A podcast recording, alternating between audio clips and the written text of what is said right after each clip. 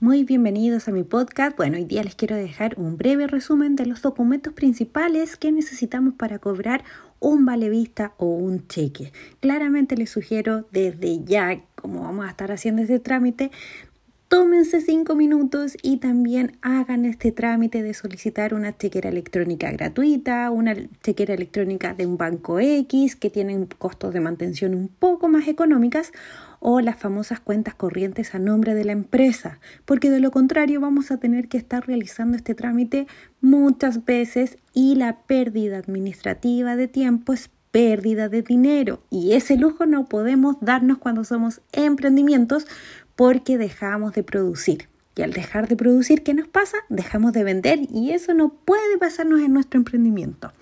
Pues bien, vamos de lleno porque estas cápsulas en mi podcast van a ser concisas, precisas para darte apoyo en tu proyecto, en tu emprendimiento o en tu oficina contable.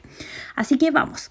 Los documentos principales que vamos a presentar en una institución bancaria van a ser, primero, tarea ¿Cómo formalizamos esta empresa? ¿La formalizamos en tu empresa en un día? ¿La formalizamos con un abogado? ¿Una escritura tradicional?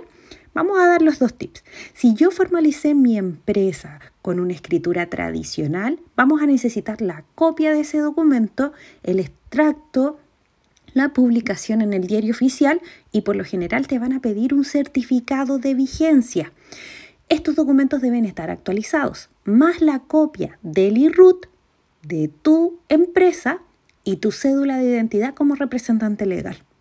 Si por el caso contrario formalizaste en la plataforma tu empresa en un día, vas a descargar los certificados que están en la plataforma. Por lo general siempre van a solicitar certificado de estatuto, vigencia, anotaciones, el IRUT y el RUT del representante legal. Con estos documentos Idealmente saca una copia y vas a presentarlos también en el banco para tramitar tu cuenta. Créeme que de verdad estar cobrando un cheque, un vale vista, eh, es pérdida de tiempo. Y eso lo consideramos cuando calculamos los costos.